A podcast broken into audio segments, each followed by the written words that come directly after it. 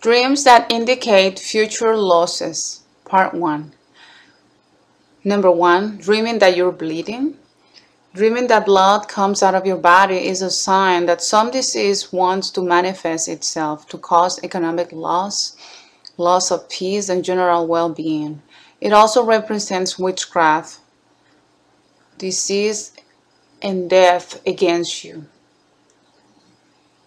Dreaming that someone attacks you. It's very common that when the person is falling asleep, they feel that someone is attacking them or chasing them.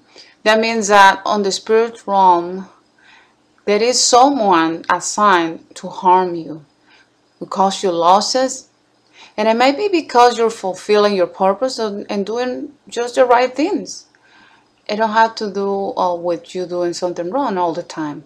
It, it can be caused it can be caused by spells that someone is doing against you, revenge, retaliation.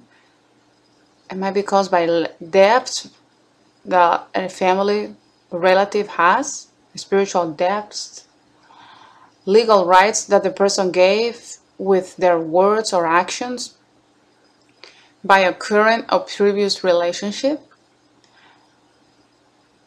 Another dream is dreaming while eating or in a place where people are gathering.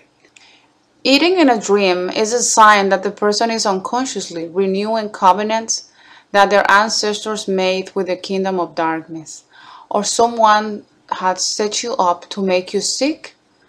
That food that you ate in the dream is not what it seems.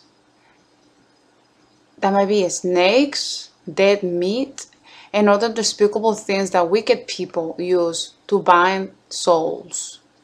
I have known several people who did not take these kind of dreams into account and became seriously ill. They lost financial resources, they lost relationship, and much more. The worst thing is that because of these dreams and they never pay attention, some of these people have already died. Recommendations Renounce any word or action that has given the evil the right to attack you.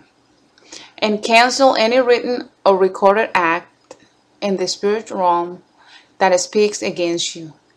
Take time for fasting and prayer so that every spell, witchcraft,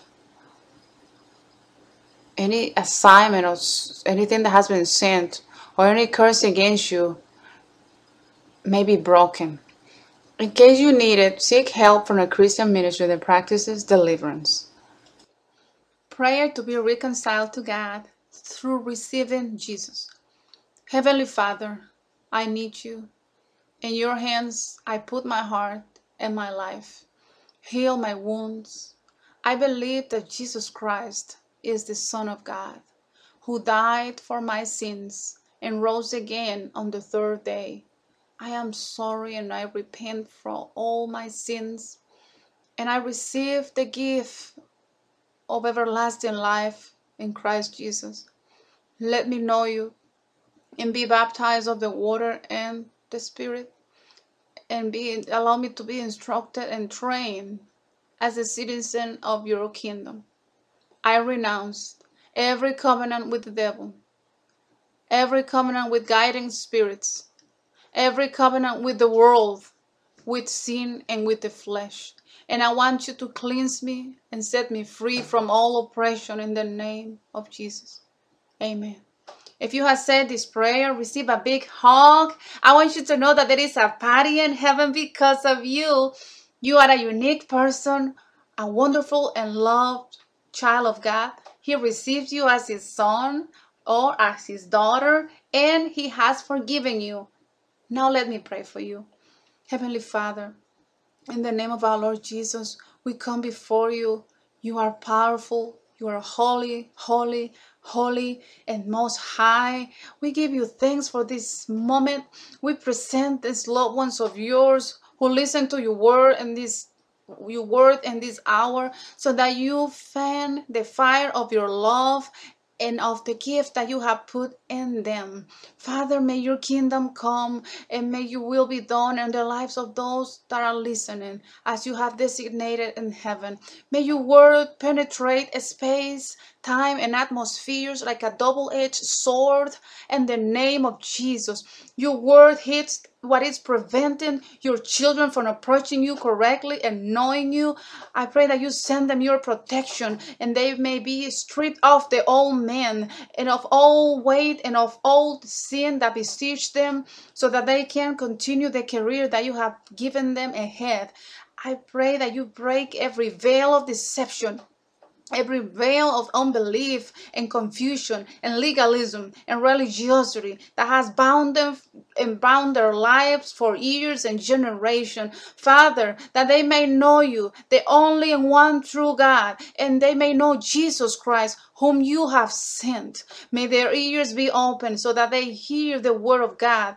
May the holy spirit blow from the east and from the west from the north and from the south upon them. They may may they rise up as a as a mighty army in the, in a great way, and may their eyes of their own understanding be open, that they may receive knowledge of the glory of God through Jesus Christ, that they may understand your word, so they are not be taken captive, because the righteous will be delivered by knowledge. Father, that you are let you be the center of their lives that their chains fall off, that they may come out of the prisons. We proclaim freedom to the captives, to the prisoners. We proclaim opening of the jail, and to those who are in spiritual darkness to come out. Let the light of Christ shine on them. Now the shame, the guilt, and the condemnation are removed